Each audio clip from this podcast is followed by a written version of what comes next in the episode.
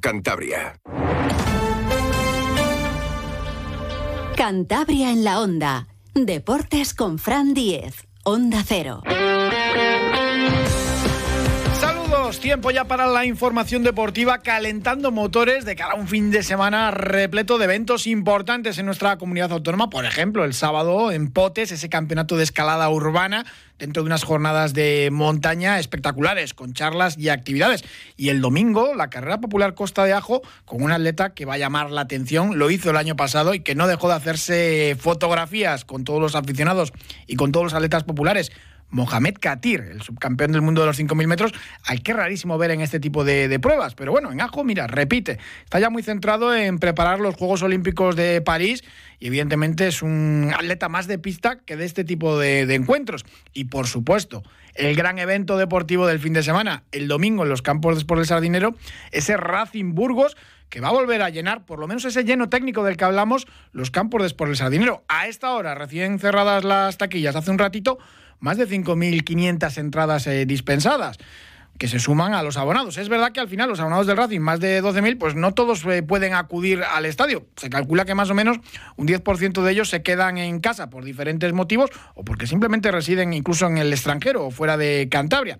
Entonces, pues evidentemente, pues hay otros equipos que tienen la opción de que un abonado pueda acceder puntualmente para un partido los asientos, pero en este caso, pues no está habilitado esa opción. Y aún así, pues bueno, ya sabemos cómo están eh, los asientos de los campos por el Sardinero, que el aforo pues no era el, que había de antes, aquellos 22.222 espectadores, que con 21.000 ya prácticamente está lleno a rebosar. Por cierto, que ya se pueden leer esas letras de, de Racing en la tribuna, eh, espectacular además en esa, en esa tribuna este, porque a las letras les han dado una especie de sombreado en 3D, con lo cual, pues bueno, mm, cambia muchísimo el aspecto del campo y eso es algo muy positivo. Será una de las novedades de ese partido el, el, domingo. Además, ya con los asientos verdes, decíamos el otro día, las letras están, pero sobre asientos azules, pues prácticamente ya tienen medio acabados y están casi todos ya, ya verde en esa zona de la tribuna este. Y en Burgos, la expectación del partido está siendo también enorme. Y hasta allí nos vamos a ir, hasta la ciudad burgalesa, para saludar a nuestro compañero Juan Abril. Juan, ¿qué tal? Buenas tardes. Buenas tardes, Fran. Encantado de estar un año más con vosotros aquí en, en Onda Cero Cantabria. Pero qué locura este Racing Burgos. Eh, ¿Cómo cuántos aficionados del Burgos van a venir? Pues se espera más de 700, porque esas fueron las entradas que en principio suministró el, el Racing al, al, Burgos. Se gastaron, bueno, no se gastaron, se hizo un sorteo que eh, hubo, como era de esperar, más demanda que oferta, esto es lo que esto es lo que tiene. Sí, sí, para, se apuntaron más de mil, ¿no? Para, para esas 730 entradas, unos 1.200, creo. 1.200 y 300, sí, además ha habido ciertas polémicas, pero bueno, esto ya sabemos cómo funcionan los sorteos y que hay familias que a algunos les ha tocado, otros no, pero bueno, esto es la primera vez que se hace aquí y obviamente los, los sorteos a la primera es difícil que te salgan tal y como tal y como pretendes, pero bueno, todo, cualquier método es, eh, va a generar críticas y también se esperaba que a lo mejor el Racing suministrara alguna entrada más, pero sobre todo se estaba esperando a que no se caparan las entradas de manera online, que parece, eso lo sabéis mejor vosotros, que el Racing no lo ha hecho, con lo cual también ha habido muchos aficionados del Burgos, algunos tengo yo constancia, que han adquirido entradas eh, sueltas en la página web del, del Racing. Es el desplazamiento junto con Miranda de Ebro y Valladolid eh, más cercano de, de la temporada para los aficionados del, del Burgos Club de Fútbol, que también tienen ganas de ver a su equipo sumar por una vez algo fuera de casa, porque está cero en lo que llevamos de temporada, y además siempre es un, un partido siempre muy especial para la gente de, de Burgos, por eso por esa cercanía con, con, con Santander, y porque muchos aprovechan para pasar el día en, la preciosa Santander y, lo disfrutan al máximo. Incluso el, fin de semana. Hombre, claro, 700 entradas son para la zona visitante, es muy, muy poquito, pero que es que alrededor, eh, vía telemática, se habían vendido pues prácticamente todas, claro. Dice, las taquillas han dispensado 5.500. En Santander, pues sí, claro, hay aficionados del Racing que, que no son abonados y que compran entradas, pero la mayoría eh, o una gran parte son para, para seguidores de, del Burgos, con lo cual igual 2.000 o 2.500 eh, igual sí que, que tenemos en, en, Santander, la aficionados burgaleses, lo cual eh, pues sería un desplazamiento más que considerable. Pues sería el, el, desplazamiento más importante de la afición del Burgos en las dos últimas temporadas, porque por motivos de seguridad, eh, hace dos años en Valladolid eh, las entradas estaban eh, capadas, ¿eh? se los pudieron vender en unos determinados sectores y por motivos logísticos en Andúba solo se pudieron vender 777, que también es curioso el número redondo, así que sería el mayor desplazamiento eso de aficionados del, del Burgos Club de Fútbol en, los, en las dos últimas temporadas. Eh, como ya digo, todos los alicientes, eh, ver a ver si el equipo consigue sumar fuera, la victoria ante el Villarreal B, que también sube ánimos, la cercanía y la posibilidad de pasar el día, el fin de semana en, en Santander, en Cantabria, pues todo se junta, además de, lógicamente, el, medio sea un histórico como el Racing, pues eso anima siempre a la afición del, del Burgos en un desplazamiento que es francamente cómodo. No están capaces las entradas porque el partido no ha sido declarado de, de, alto riesgo. Esperemos que no haya ningún incidente, no tiene por qué. Y entramos ya en lo, en lo, deportivo. ¿Qué le pasa a este Burgos, que es el peor equipo de segunda división a domicilio, que no ha puntuado? Bueno, es que si coges la estadística, Fran, pasa algo muy curioso. Si tú miras la estadística de los equipos en casa, el Burgos es el líder junto al español, con cinco victorias y un empate. Pero fuera de casa es el peor equipo. Por eso está, además, haciendo el sándwich, está en mitad de la tabla. El Burgos está décimo. Pues, ¿qué, ¿qué le pasa? Pues es que es una buena pregunta, porque cambia ha cambiado radicalmente en algunos partidos la imagen del Burgos respecto a lo que es el estadio municipal, de, a lo que fue en el plantío. También es cierto que ha habido partidos o situaciones que le ha pasado prácticamente de todo. ¿Eh? perder, un, perder un punto en Gijón en el minuto 98 cuando tenían una falta a favor, eh, que el Levante les meta dos goles en el descuento de la primera parte cuando iban ganando 0-1. Eh, lo sucedido el último día en Tenerife, se queda el Tenerife con 10, te puedes poner 0-1 y fallas el penalti y en dos minutos de la segunda parte, dos errores, se te pone el Tenerife 2-0. Está claro que el Burgos no está bien fuera de casa, no es el mismo equipo, encaja muchísimos goles cuando se desplaza lejos de, del plantío. Hasta la semana pasada en casa solo había encajado un gol, el de la primera jornada ante el Huesca, ahora ya, lleva tres con los que le ha endosado el, el Villarreal B. Pero es un, la verdad es que es un expediente X ¿eh? para tanto aficionados como, como periodistas, como gente del entorno del Burgos, y qué le pasa al equipo de Bolo lejos de lejos del planteo. Bueno, por eso se lo toman casi como, como una auténtica final el partido del domingo y necesitan ya por lo menos rascar algún punto en esa final y no va a ser fácil porque el Racing está invicto en su feudo. Juan Abril, muchísimas gracias, un abrazo muy fuerte. Un placer como siempre.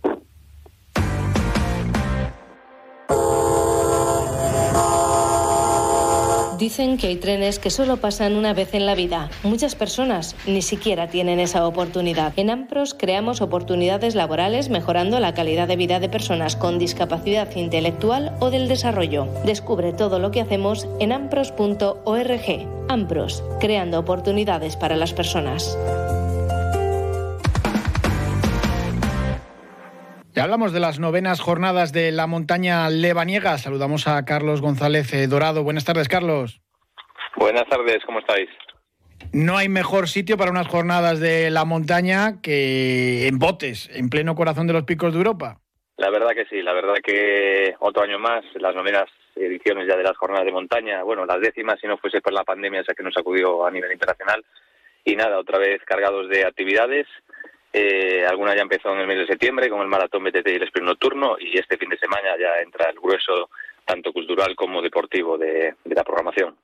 A las 8, pues esa inauguración y poco después, pues esa conferencia de Luis Alberto Hernández, una auténtica referencia. El Guardia Civil Volador, eh, he tenido la oportunidad de entrevistarle en un par de ocasiones y es una maravilla escucharle, eh, pues porque ha sido además una referencia en el mundo del trail a nivel mundial.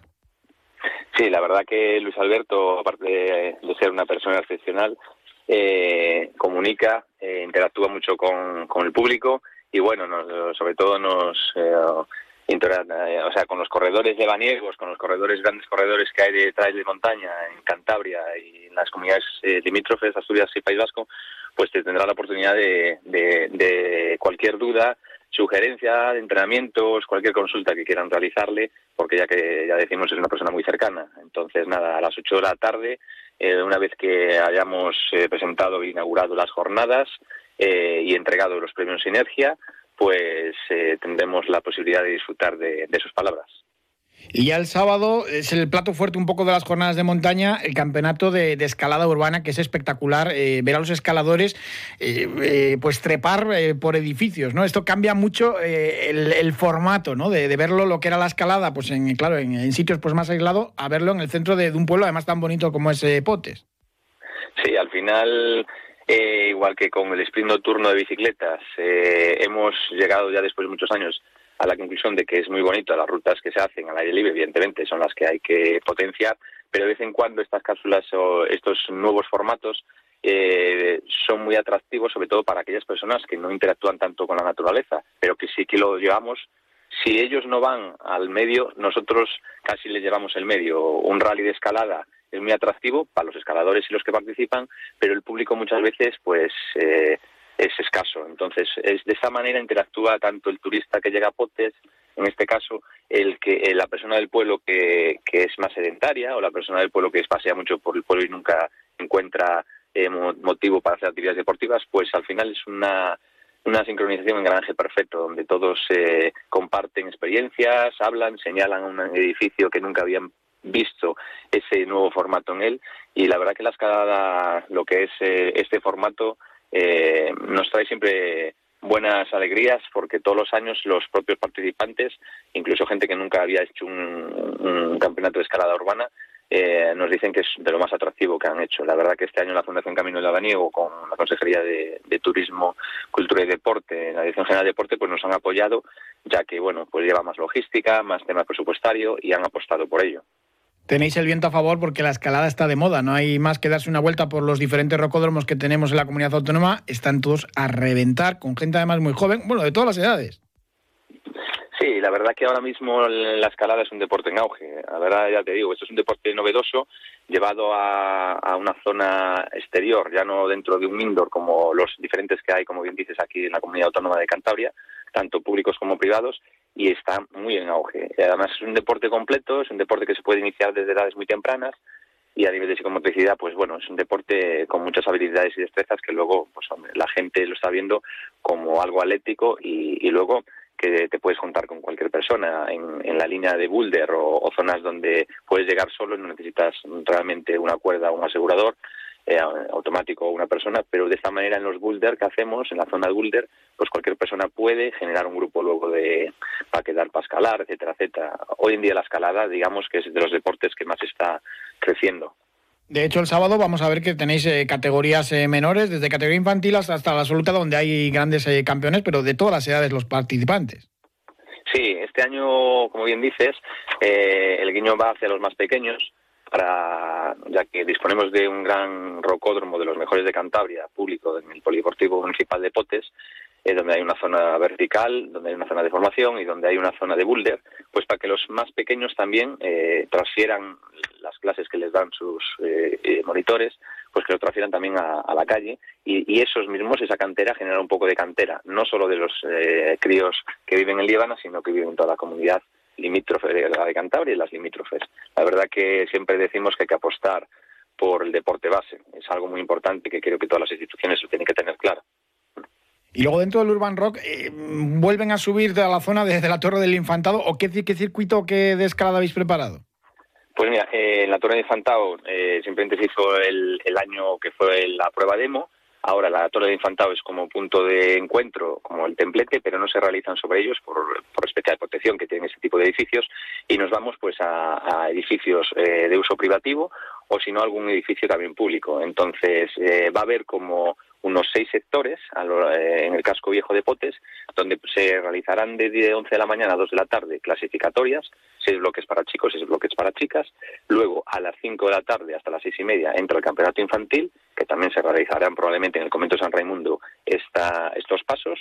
Se les realizarán a los más peques cuatro pasos y luego ya la final que, se realizará en la zona del puente San Cayetano, en edificios privados que hay, eh, que nos han facilitado permiso para realizado a lo de la Casa de la Cultura, etcétera. Entonces, allí de 10 de la noche a 11 y media se realizarán las finales masculinas y femeninas en tres bloques, digamos que se al final se optará por hacerlo a pegues, que pueden ser tres, o por tiempo, 10 minutos en cada bloque.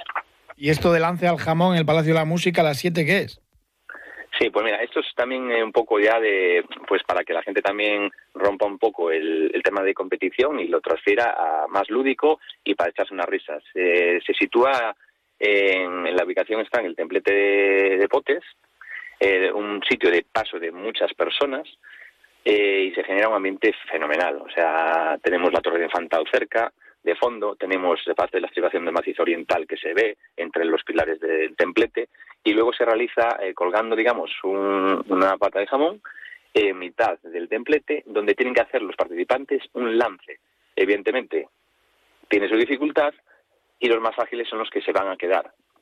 Generalmente siempre se pelean dos o tres y al final se agarra solo uno. Y, esto sería de 7 de la tarde a 8 menos 10 de la tarde, ya que a las 20 horas iniciamos un momento también muy eh, muy bonito que va a ser un homenaje a Les Villar, de gran saltador base, eh, en la especialidad de Proximity, que falleció en el pasado mes de mayo. Y será algo muy emotivo, la verdad. Y una vez que finalicemos con familiares y amigos de Alex Villar, entrará el gran Nicolás Fabres, que bueno, que es ahora mismo el músico de los Wall, como se define él, y que nos, vamos, nos traerá unas aventuras siempre catalizadas con música y humor, pero vamos, con, con un nivel alpinístico de lo mejor del mundo ahora mismo. La verdad que hay, eh, hay para todos los gustos y dentro de, esas charlas, eh, bueno, recordar también que Alex Villar, eh, aunque no era cántabro, estuvo enamorado de, de, la tierruca, ¿no? Y siempre hablaba maravillas, y de las playas o de la montaña. Sí, Alex Villar, aparte yo de conocerlo personalmente, era un deportista muy bueno en su especialidad y luego como alpinista le gusta mucho escalar, deportes de invierno, actualmente vivía en la zona de, de Huesca, de zona de Formigal, eh, situaba allí su campo base para hacer realizar los saltos base y aquí venía mucho. Es una, fue un embajador de Líbana, o sea, hablaba de Líbana, de los picos de Europa, de esa verticalidad, de picos como el Ajero, donde realizaba eh, un salto que tenía de los que más les gustaba de la zona y unos proximities a lo que es eh, el anfiteatro de lo que es eh, la Peña de Ajero, el pico Ajero y la verdad que hablaba muy bien de Cantabria, de todo el entorno que, que rodea la comarca de Líbana y por eso queremos tener una, muestra de cariño con él y con sus familiares. Y Nicolás Fabrese que, quería venir desde Bruselas en bicicleta, es, es, bastante, es bastante peculiar y sus charlas son muy divertidas, ¿no?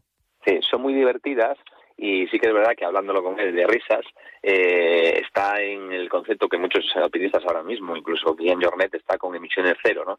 Eh, lo planifica, sus expediciones muchas las planifica con medio de transporte como un barco, con veleros, en determinadas zonas del globo terráqueo y luego, pues desde Bruselas en Europa, para él no hay distancias. Evidentemente, venir de allí, ahora en esta época del año, pues bueno, en España todavía hace buena meteorología, pero en, más hacia el norte de Europa, pues peor. Lo, lo hablamos un poco de broma, ¿no? Pero, pero se le pasó por la cabeza seguro, seguro, sí, sí, sí. Bueno, decir también que habéis organizado dos rutas de, senderismo sábado y domingo para, para, los que se quieran apuntar. Sí, estas dos rutas, como siempre realizamos, o una o dos, eh, en lo que son las, las jornadas de montaña. Este año queremos tocar el techo de Cantabria en Peña Vieja, que se realizará el sábado, el sábado por la mañana, con un punto de encuentro en, la oficina de turismo en, Potes. Y, los participantes, cada uno por sus propios medios, pues eh, después de hablar y de consensuar con el guía que acompañará a, todos, pues se dirigirán a la estación inferior del teleférico de Fuente D para coger el primer viaje, que probablemente sea a las 10, que ya sabemos que hay cambio de horario para que la gente no lo sepa, pues ya ha cambiado el teleférico de Fuente D a horario invierno. Entonces ahí, pues si la meteorología lo permite, pues eh, se llegará a la cumbre de, de Peña Vieja. Y luego el, el domingo también, a las 10 de la mañana, con punto de encuentro en Leveña, en el aparcamiento.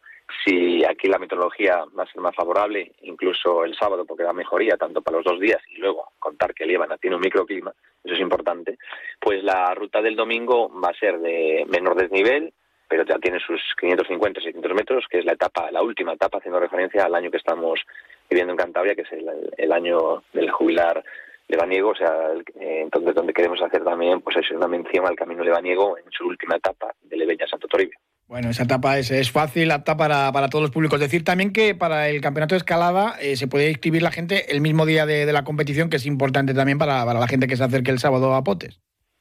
Sí, tiene, digamos que dos formas la gente se puede inscribir a día de hoy por la aplicación de la Federación Española, eh, descargándosela, una app, y si no, enviando un correo para reservar plaza en unas instrucciones que están colgadas en la página de Facebook de la Asociación Cultural Deportiva Torre Cerredo y, y, pueden inscribirse el mismo día también. Recomendamos pues siempre o reservar plaza eh, por medio del correo electrónico que aparece en las instrucciones en el punto número 2 y si no pues a través de la app.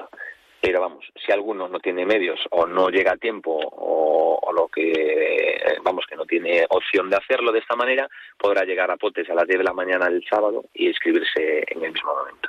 Pues Carlos González Dorado, muchísimas gracias y enhorabuena a la Asociación Cultural Deportiva Torre Cerredo. Muchísimas gracias. Muy bien, gracias a vosotros y nada, que animamos a todos a que a que suban, que tendremos buena metodología el sábado en, lo que es la, vida de hipótesis y la comarca de Vanidad. Muchas gracias. Y este domingo en Ajo se celebra la carrera popular Costa de Ajo. Saludamos a su organizador, a Francisco Pelayo. ¿Qué tal, Francisco? Buenas tardes. Eh, buenas tardes, Fran. Bueno, siempre una carrera de referencia. Normalmente es el pistoletazo de salida de la temporada del atletismo regional con una participación eh, de lujo, prueba del calendario nacional. Pues sí, la verdad es que año tras año siempre conseguimos traer algún atleta de élite, aunque lo primordial para nuestro club se basa en la base, porque somos un club de base, pero bueno, siempre les viene bien tener algún atleta de referencia para que sigan con ánimo los entrenamientos. Bueno, y la referencia repite otro año el subcampeón del mundo de 5.000 metros, eh, Mohamed Katir, pues bueno, ahora mismo una de las grandes estrellas del atletismo español, que siempre es bonito, ya no solo para vuestro club, sino para todo el atletismo de, Cantabria. Sí, porque este es un atleta que se prodiga muy poco en las pruebas de, de asfalto, no en vano solo ha corrido en Verango y no tiene pensado eh, pisar mucho el asfalto porque este, el año que viene, como sabes, son las Olimpiadas y bueno, pues sí, para nosotros es, es un lujo que un, todo un subcampeón del mundo pueda correr por las calles de Ajo. Va a ser pues eh, uno de los grandes atractivos, pero hay muchos más. En categoría femenina, Esther Guerrero, la catalana, 16 veces campeona de España. En fin, una participación increíble. Sí, sí, estará también a última hora. Hemos conseguido cerrar la participación de Jesús Gómez, que este año fue cuarto en el Campeonato de Europa de Pista Cubierta. Así que bueno, y después está también el, el atleta nacionalizado español Ibrahim Shakir, que participó en el Campeonato del Mundo de Maratón este año en Budapest y fue subcampeón de España el año pasado. Así que bueno, yo creo que, que sí va a quedar una prueba bastante bonita. El domingo a partir de las 10 con todas las categorías inferiores, a la una y media la prueba femenina y a las 2 la masculina ya y el cierre después la, entrega de premios. ¿La meteorología cómo, cómo está? ¿Habéis mirado el tiempo ya? Pues hombre, parece que vamos a tener suerte porque agua no dan, el viento afloja, así que bueno, a ver si por un año, porque normalmente siempre nos suele caer bastante agua, pero este año las predicciones dicen que vamos a tener buen tiempo. Y de participación, la verdad que tampoco os podéis quejar, prácticamente pues eh, todos los clubes de, la comunidad autónoma y pues bueno, está prácticamente todo el atletismo de Cantabria. Sí, ayer se cerró las inscripciones, hay 956 atletas inscritos y además de todos los clubes de Cantabria también hay algún club foráneo del País Vasco y de Asturias, así que por esa parte bastante contentos. Son ya 28 ediciones y es una de las pruebas pues de referencia ahora mismo. Pues bueno, nosotros, oye, intentamos que la gente se, se sienta cómoda viniendo aquí y bueno, gracias a las ayudas de, de, pues de todos los vecinos del pueblo, de todos los comerciantes y, y sobre todo el ayuntamiento de Varello, mientras ellos nos sigan apoyando, pues nosotros seguiremos tirando para adelante. Sí, porque cerráis la carretera y alguna molestia ocasional, pero la gente lo lleva muy bien y así también los atletas eh, notan esa presencia del público muy cercano. Sí, sí, se cierra el centro, hombre, pues siempre se crea alguna eh, molestia, pero bueno, hay, hay bastantes accesos para ir a cualquier lugar y bueno, la gente ya está informada, ya hemos puesto los bandos correspondientes y la verdad es que no, no solemos tener ningún problema. Bueno, y en cuanto al club, pues seguís trabajando la base con muy buenos resultados. Pues sí, la verdad es que tenemos, somos 34 atletas, eh, todos pertenecientes al, al municipio y la verdad es que sí, que estamos cosechando buenos resultados. Además, este año se ha creado un club, un equipo máster que eran atletas que empezaron conmigo ya hace casi 30 años y ahora tienen a los hijos corriendo y bueno, pues se han animado y bueno, la verdad es que es una familia que para un sitio pues con una población pues, eh, pues reducida, la verdad que tiene muchísimo mérito tantos atletas, eh, tanto jóvenes como veteranos. Pues sí, porque este pueblo rondará, no sé, 2.500 habitantes o, o por ahí, ya sabes que el fútbol se lo lleva todo, pero, pero bueno, oye, nosotros estamos contentos porque año tras año más o menos mantenemos el mismo número parecido y bueno, por por esa parte pues pues bastante bastante contentos porque además todos los que están están muy implicados y, bueno pues nosotros encantados. Y buenos resultados y os dejáis ver siempre por, por todas las carreras tanto en Cantabria como en algunas también en comunidades cercanas. Pues sí el pasado domingo estuvimos en en la milla de Bilbao donde conseguimos seis podium.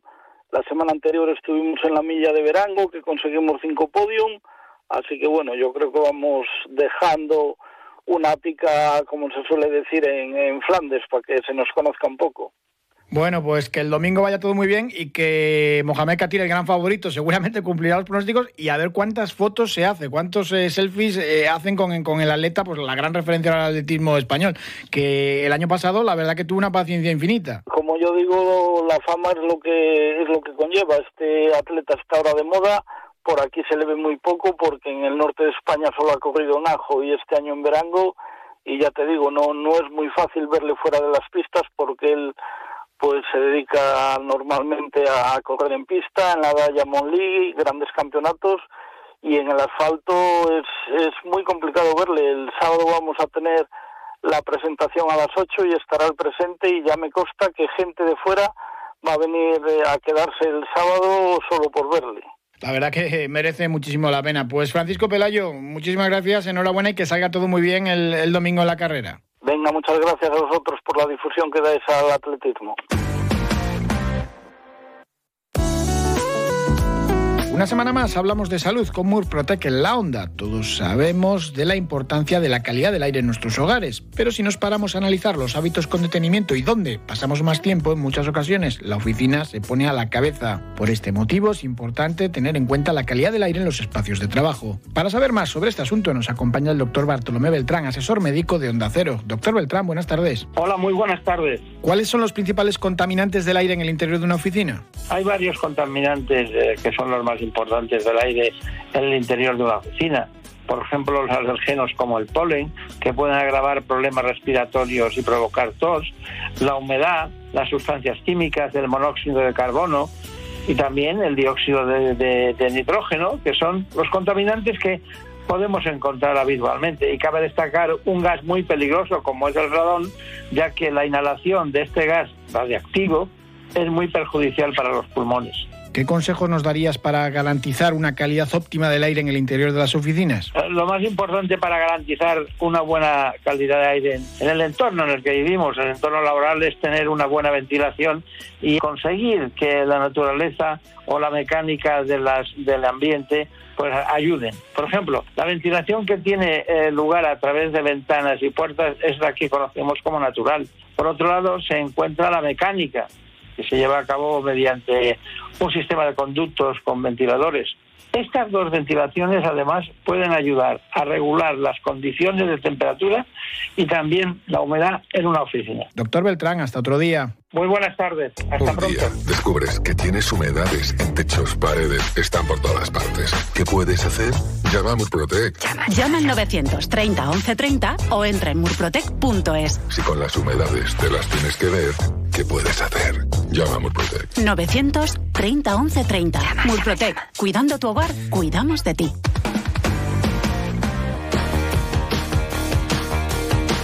Pues ya vamos terminando el tiempo dedicado al deporte de Cantabria con ese Racing Burgos espectacular. Ojo que en el Burgos, aunque no han puntuado a domicilio, juega el máximo goleador de la categoría, Curro, el andaluz, que lleva ocho tantos y está realmente en forma.